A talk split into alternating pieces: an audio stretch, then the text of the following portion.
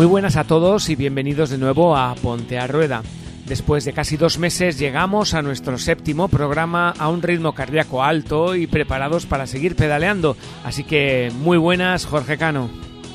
Muy buenas, Mario Simancas. Ya sabéis, Ponte a Rueda es un programa hecho por aficionados ciclistas para aficionados ciclistas y no nos vamos a cansar de agradecer las muestras de apoyo que estamos recibiendo, así como agradecer también la familia de Ponte a Rueda en las redes sociales que es cada vez más grande. Efectivamente, ya somos una familia más que numerosa y queremos seguir creciendo. Así que tú que nos estás escuchando, comparte, por favor, ponte a rueda entre tus amigos y amigas para poder seguir pedaleando juntos. Como siempre, vamos a seguir dando un toque de atención a conductores de vehículos a motor y a nuestro colectivo sobre lo fundamental que es el respeto mutuo en carretera, ya que día sí y otro también continúan apareciendo noticias de accidentes con ciclistas involucrados. Efectivamente, pecaremos de pesados, pero no queremos que a ninguno de vosotros ni de nosotros nos ocurra alguna desgracia cuando estemos practicando este apasionante deporte. Así que, Jorge, vamos que nos vamos. Bienvenidos a todos y... Ponte a rueda.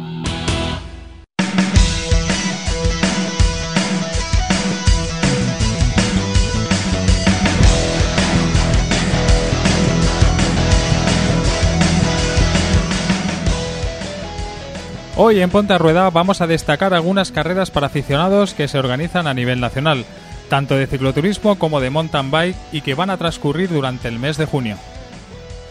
Charlaremos un rato con Odey Hill, un ciclista youtuber que ha vivido en directo las famosas carreras del Tour de Flandes y la París-Roubaix, ya que os comentamos en el programa 5 que intentaríamos entrevistar a alguien que hubiera vivido dichos espectáculos ciclistas en sus propias carnes. Continuaremos con la sección También me pasó a mí, en la cual mi compañero Mario Simancas nos contará una de sus apasionantes anécdotas. ¿Cómo? Subido en la bicicleta. lo- Sí, sí, ya, pero Lo que no te pasa a ti, Mario. esto ha sido una encerrona, en fin. Si me pasan cosas es porque las hago, Jorge, no como otros. Dejémoslo. Y que y con también me pasó a mí, esta semana tendremos un ruteando, añadiremos las habituales secciones de ¿sabías que? la frase motivacional y los consejos de Jorge. Así que atarse bien el casco, aprovechad el viento a favor, que comenzamos. Ponte a rueda.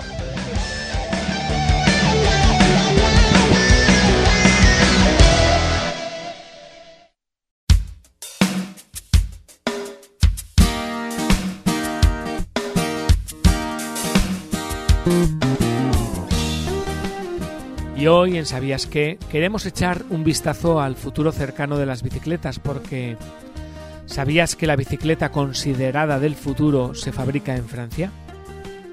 Es una bicicleta eléctrica, sus ruedas no tienen radios e incorpora unas llamativas luces LED que recuerdan a la mítica película de ciencia ficción Tron de 1982.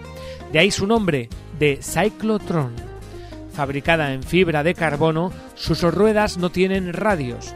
De lo que sí dispone es de unas luces LED que se activan automáticamente en lugares oscuros, lo que resulta muy útil en caminos sin alumbrado público. También permite que la bicicleta sea mucho más visible para el resto de vehículos.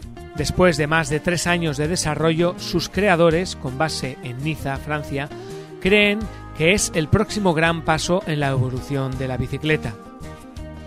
Desde luego, no hay quien les niegue que el diseño es, además de aerodinámico, revolucionario. Dos ruedas sin radios ni cámara de aire y sin cables a la vista, ya que todo está recogido en su interior, incluso los cables de los frenos. También cuenta con una aplicación que te permitirá conocer los datos relativos a cada viaje, como la velocidad o los kilómetros que llevas. Unos sensores que te avisarán de si la batería está baja e incluso ofrece servicios opcionales como un sistema de prevención de robo y GPS que te ayudará a localizar la bicicleta. La batería de litio cuenta con una autonomía superior a las 8 horas, va instalada bajo el sillín y se puede retirar con facilidad para cargarla en cualquier toma de corriente. Además, ofrece dos estilos de conducción, la Sport, muy ágil para aquellos que quieran rodar a mayor velocidad, y la de Comfort, para circular más relajado y en posición vertical. Basta con dos pequeños ajustes, en el asiento y en el manillar. Las primeras unidades llegarán a sus compradores a partir de junio de 2017. El precio, pues a partir de un mínimo de 899 euros la de 12 marchas y de 1.299 euros la de 18. Así que el futuro de las bicicletas mm, supuestamente llega el mes que viene y tiene muy buena pinta. De Cyclotron, fabricada en Francia.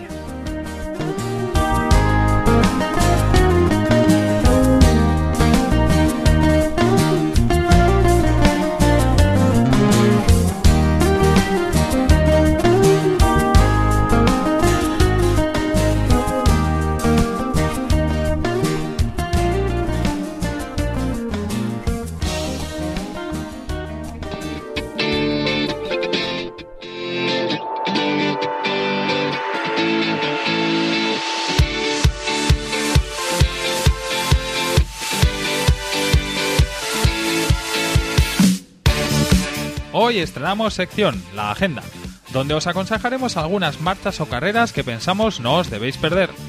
El 27 de mayo, la decimoquinta Cabrerés BTT en Osona, Barcelona. Una marcha que merece la pena tanto en posibilidades por sus actividades como por el entorno que rodea este gran evento. Mini Cabrerés para los más pequeños, charlas, bicicletas para la educación, Copa Osona de Trial y una feria con demostración de productos. Dispondremos de dos rutas, ruta larga de 61 kilómetros y un desnivel positivo acumulado de 1.700 metros. Ruta corta de 37 kilómetros, desnivel positivo acumulado de 850 metros. En mi opinión, es una marcha que merece mucho la pena hacer. Está dentro de mis 10 favoritas por sus increíbles paisajes y divertidísimos senderos. cabreresbtt.com Y continuaremos hasta Madrid, para el 3 de junio la cuarta edición Madrid-Segovia, una de las pruebas más exigentes y épicas del mountain bike nacional, con 2.000 bikers para recorrer 117 kilómetros que unen Madrid de Segovia, más de 2.340 metros de desnivel acumulado. Y el 4 de junio a Girona, para la ciclista Others Europe, dentro del marco del gran festival ciclista Sea Others Europe Costa Brava Girona Bike Show, cuenta con dos recorridos, uno de 80 kilómetros con 850 metros de desnivel positivo y otro de 125 kilómetros con 1600 de desnivel positivo. Además de esta cicloturista, el CEO de Europe cuenta con diferentes actividades en modalidades y ya hablaremos en otro programa detenidamente de este gran evento. Acabamos el 11 de junio con la octava marcha cicloturista Juan Magárate en Irún, con 132 kilómetros de recorrido. Las inscripciones están disponibles a través de su web en www.lajuanmagarate.com. Os aconsejo visitar esta web para ver impresionante ruta y el maillot bonito bonito que han diseñado.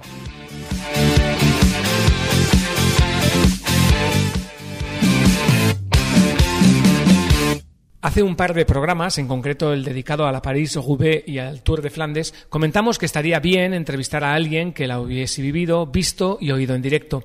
Y tenemos que agradecer a nuestro invitado de hoy, Odey Hill, que se ha prestado a comentarnos la realidad de estas pruebas y se ha acercado al Centro Cultural Amaya de Irún, al que también tenemos que agradecer que nos haya prestado sus instalaciones.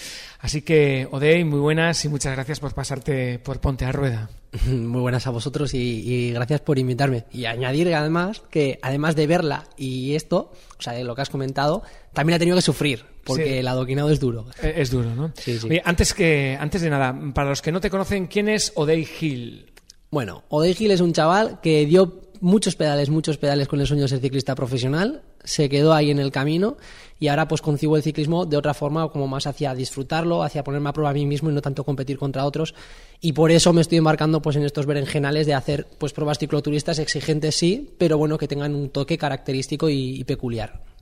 Bueno, ha quedado claro. Eh, sabemos que tienes un canal de YouTube, que eres youtuber de, bicis. Eh, ¿Por qué decidiste abrirlo? Bueno, yo siempre he sido como una persona muy impulsiva y me acuerdo que una vez estaba, pues en una de estas noches que no acabas de dormir, no acabas de dormir y yo ya era un usuario asiduo a, a, YouTube, solía ver bastantes vídeos y tal, tenía mis tres, cuatro personas que seguía, en aquel entonces no estaba tan de moda, pero pues estaba viendo a la noche que no pegaba ojo y dije, ostras, ¿por qué no me abro yo un canal de YouTube? Y ese mismo día decidí bautizarlo con el, nombre inicialmente de Otra Venada Y mi primera venada fue coger e irme desde mi casa, desde Asteasu, hasta casa de mi abuela, que vive en San Sebastián, 27 kilómetros corriendo para ir a reponer ni isotónicos, ni varitas, ni nada. Una- un buen plato de macarrones de mi abuela, que eso anima a cualquiera. Bueno, vamos al, al meollo de esta entrevista. Eh, ¿Cómo suena una carrera sobre adoquines? ¿Cómo suena realmente? Buah, suena mucho a traqueteo, a la cadena, las ruedas, o sea, realmente, o sea, si aíslas al menos todo el sonido de la gente que está ahí viendo, porque también hay mucha afición y también el barullo de la gente, pues también te ponen los pelos de punta, pero en cada tramo de adoquín que entras estás escuchando constantemente la cadena, cómo va saltando, cómo, o sea, el traqueteo de cualquier zona que se mueva de la bicicleta ya te suena, o sea, es, es, es increíble. ¿Qué parte de- del cuerpo sufre más al cabo de, de X kilómetros por un pavés? Yo creo que sin duda alguna las manos. O sea, sí, sí, la gente dirá, "Oh, las piernas o el culo o tal por el tema de los de, de tanto bache y tal, pero yo creo que al final digamos que la mayor parte de, de la vibración va va sobre va sobre las manos, sobre los brazos también, pero yo lo que más sufrí fue fue las manos, que como anécdota decía que yo, después de haber hecho la Rubé, tenía la sensación de que había estado jugando un partido de pelota vasca durante 24 horas seguidas. ¿eh? O sea, tenía las manos destrozadas. es una buena comparación. Para los que nos oyen en otras provincias, os diré que cuando juegas un partido de pelota, eh, luego eh, los dedos parecen un, un catálogo de, bueno, vamos a Sí, dejarlo- morcillas de Burgos. morcillas de Burgos, por decirlo finamente. ¿Cómo debemos preparar nuestra bicicleta para este tipo de carreras? Mira, yo la verdad que no, no, no toqué mucho la bici. O sea, yo tengo una, una Conor, la, la TSR3, y lo único, lo único que le hice eh, fue poner una doble cinta de manillar. Hay quien le pone también como una especie de acolchados de gel. Pero bueno, yo con doble cinta ya suficiente, una cinta normal y corriente. Y luego sí que eh, a nivel de cubiertas les puse unas Vitoria Corsa de 28, de 28 milímetros que son un poco más anchas puedes llevarlas a presión más baja y entonces también así eh, digamos que amortigua, más un poco, eso es amortigua un poco, ya. ¿Qué destacarías de la Flandes?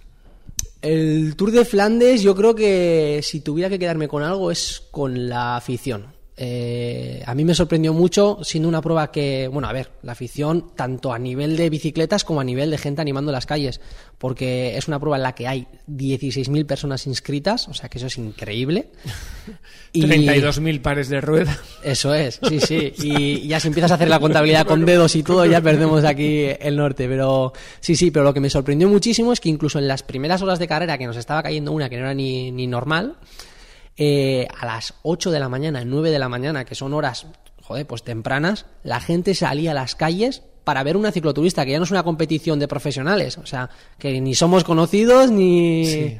Y la gente salía a las calles, se volcaba, animaba, o sea, ya había una afición increíble. ¿Y de la París-Roubaix qué, qué destacas? Yo creo que es la singularidad. O sea, yo por más kilómetros que he recorrido con mi bicicleta, por más lugares que he visitado y tal, eh, no he, o sea, nunca jamás en la vida hubiese imaginado un adoquinado tan duro. Entonces, eh, yo en su día ya hice un vídeo también haciendo una comparativa de con cuál me quedo, ¿no? Si con Flandes o con Rubé. Las dos son espectaculares, cada una tiene sus peculiaridades, eh, una, bueno, al final para gustos colores, pero yo creo que por su singularidad, por, por ese adoquín tan, tan emblemático o tan eh, único, me, o sea, yo creo que eso es lo que, lo que hace único a una prueba como la Paris-Roubaix. En estas carreras, cuando vas, ¿quién te patrocina? ¿Cómo haces? Porque eso cuesta dinero. ¿O ahorras? o qué- qué es? Sí, bueno, a ver, el- lo que es la inscripción en sí no es lo caro. O sea, eh, a mí, de hecho, me sorprendió bastante que las, las pruebas en sí son muy económicas. O sea, empiezan. A mí creo que, creo que han cogido como un modelo tipo Ryanair, ¿sabes? De hacer. Lo, lo simplificamos lo máximo posible y todo lo que quieres añadir es un extra. Entonces, lo que es la inscripción pelada, creo que eran 50 euros o algo así, que la verdad que a nivel de habituallamientos, a nivel de seguridad, de cosas que te dan y tal, está muy bien. Y luego ya, pues que si quieres la medalla de finisher, si quieres el maillot, si quieres el no sé qué, todo eso lo vas añadiendo. Entonces, eso en sí no es tan caro. Lo que es caro es la logística de tener que ir ahí. Hay empresas que organizan este tipo de viajes y luego te lo puedes montar tú por tu cuenta. Mm, Yo en mi caso tuve que alquilar una autocaravana, que esto cuesta dinero, y bueno, pues más o menos, pues a raíz de lo de los canales de YouTube y todo esto, pues sí que he tenido la ayuda, pues si así se puede decir, pues de una empresa como Conor, que al final, pues bueno, eh, llevé también la bicicleta, la pude probar, pude dar fe de que aguanta una carrera como la París-Roubaix y también una otra como la de Flandes. Y sí, al final, pues bueno, vas generando contenidos y es hacernos casi un favor mutuo. O sea, no.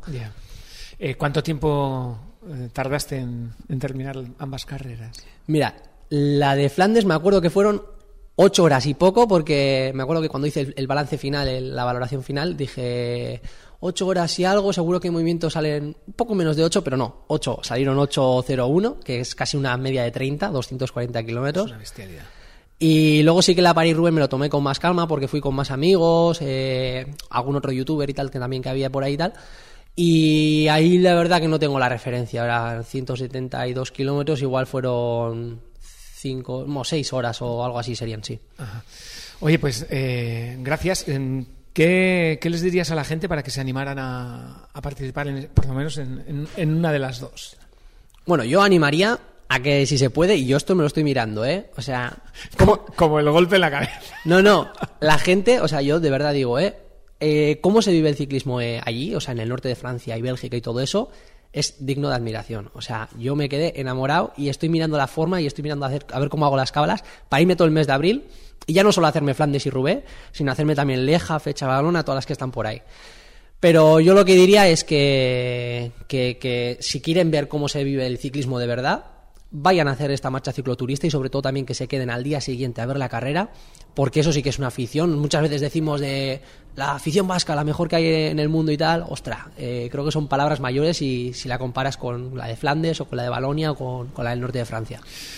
Pues, oye, muchísimas gracias, Odey. Eh, ha sido un, placer tenerte aquí en Ponte a Rueda y esperemos que, que vuelvas, que sé que vas a volver en algún otro programa, porque nos gustaría que, que nos contaras también tu experiencia en la famosa Titán. Así que. Sí, sí, esa fugaz experiencia. esa fugaz experiencia que igual, igual aprovechamos luego y, y grabamos un trocito. Así que nada, muchísimas gracias, es que recasco.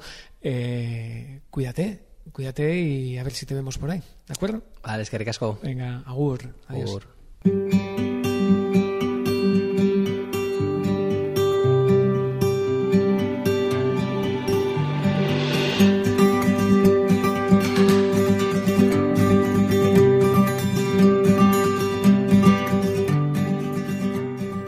Hace un mes más o menos decidimos conocer una ruta francamente atractiva, fácil y llevadera, muy recomendable para principiantes y para gente que quiere soltar piernas y disfrutar de un paisaje de ensueño. Así que bienvenidos a Ruteando.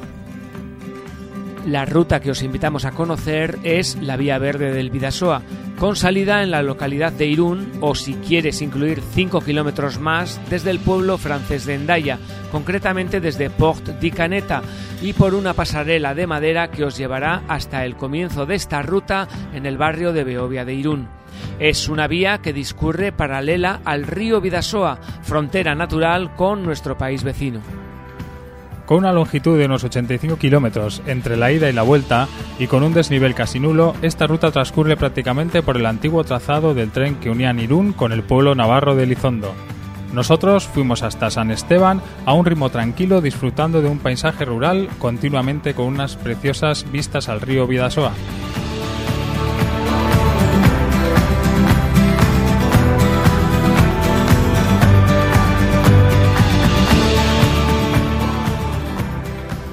Algunas zonas están asfaltadas por ser camino de entrada a caseríos y a alguna casa rural, así como antes de llegar a Zumbilla y a San Esteban. Pero por lo demás es un camino algo liso, con un poco de piedra suelta, con algunos agujeros y varios túneles, así que recomendamos llevar linternas. A pesar de ser un recorrido muy fácil, es un falso llano que va subiendo lentamente al lado del cauce del río prestar atención en los cruces con carreteras que, aunque apenas hay tráfico, siempre puede venir algún lanzado. A mí, que no soy de la zona, me llamó la atención el cambio de paisaje durante el transcurso de la ruta. Comienza con un valle muy cerrado y montañoso, abriéndose sobre el kilómetro 30 en un valle más amplio con un verde intenso que hacen de esta ruta una verdadera gozada para el turismo.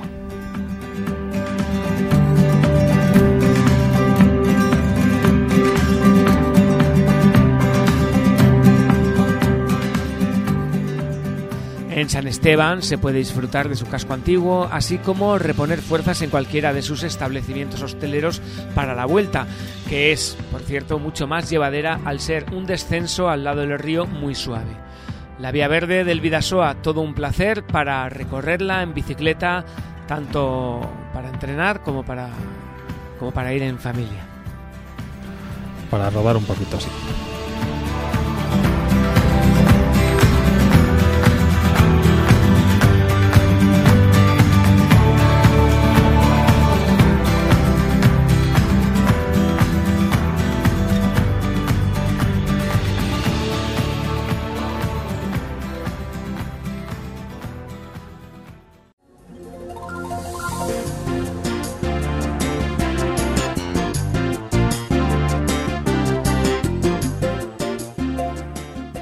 Bueno, hoy en nuestra sección de También me pasó a mí, eh, le hemos preparado una pequeña encerrona a Mario y que ya nos contó fuera de micro una pequeña experiencia. Y bueno, Mario, eh, cuéntanos un poquito cómo fueron tus principios con, con las calas.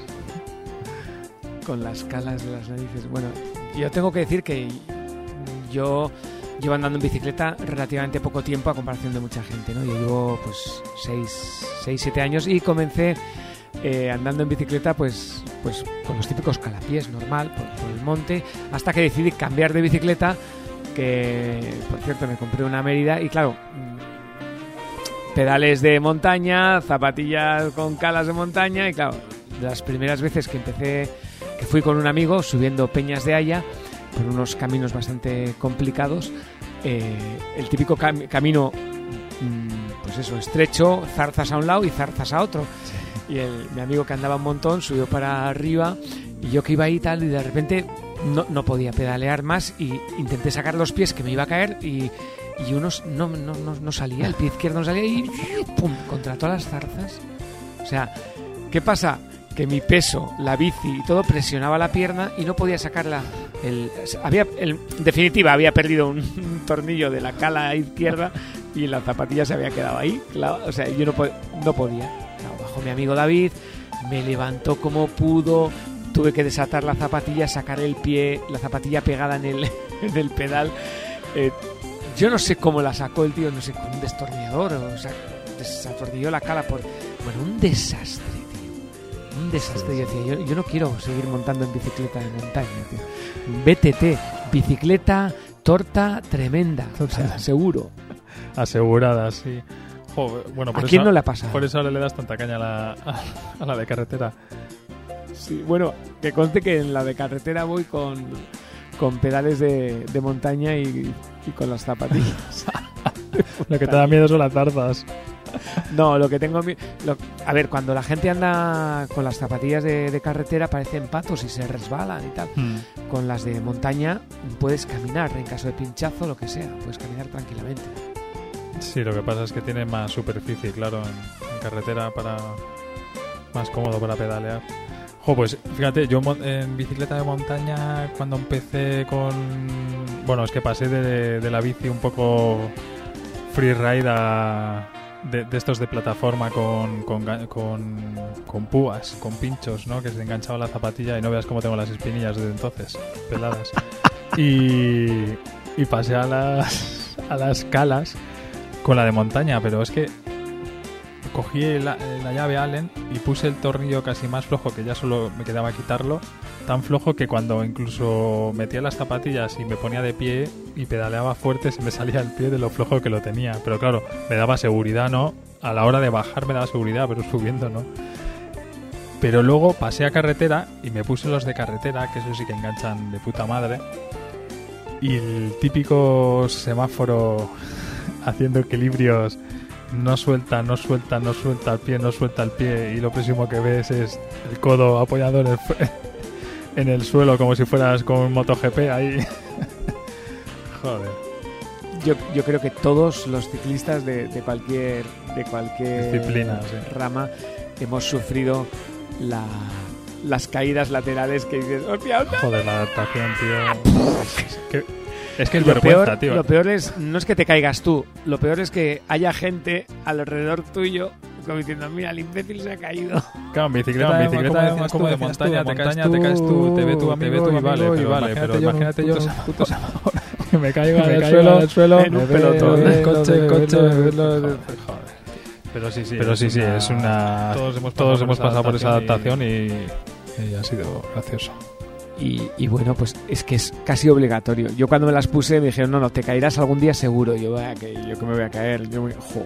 La segunda vez que cogí, tumba al suelo. En fin, esto es lo que también me pasó a mí, que supongo que a todos también nos habrá pasado.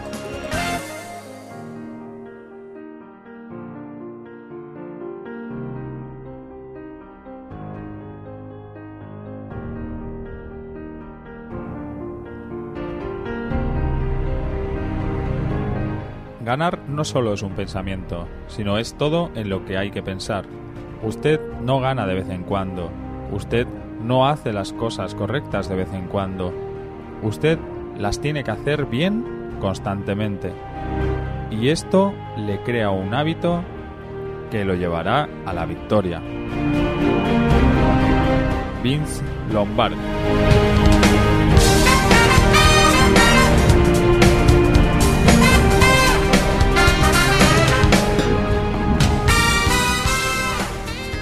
Y sin darnos cuenta hemos pedaleado hasta la meta de este séptimo programa de Ponte a Rueda. Hemos llegado sin incidentes, relajados y dispuestos a escuchar, como es habitual en nuestro podcast. Y para terminar, los consejos de Jorge, siempre útiles y para todos los aficionados al ciclismo. Así que, Jorge, consejo número uno. Ahora que empieza el buen tiempo y las salidas en bici con los más peques, es muy importante comenzar las rutinas de seguridad poniéndose toda la familia a un casco homologado. Consejo número dos. No vayas con tus hijos por carreteras con demasiado tráfico o por lugares que puedan ser peligrosos. Ir haciendo fila uno detrás de otro. Y tu último consejo, el número tres. Asegúrate de que tus hijos pequeños entienden las señales e instrucciones necesarias para montar en bicicleta de forma segura.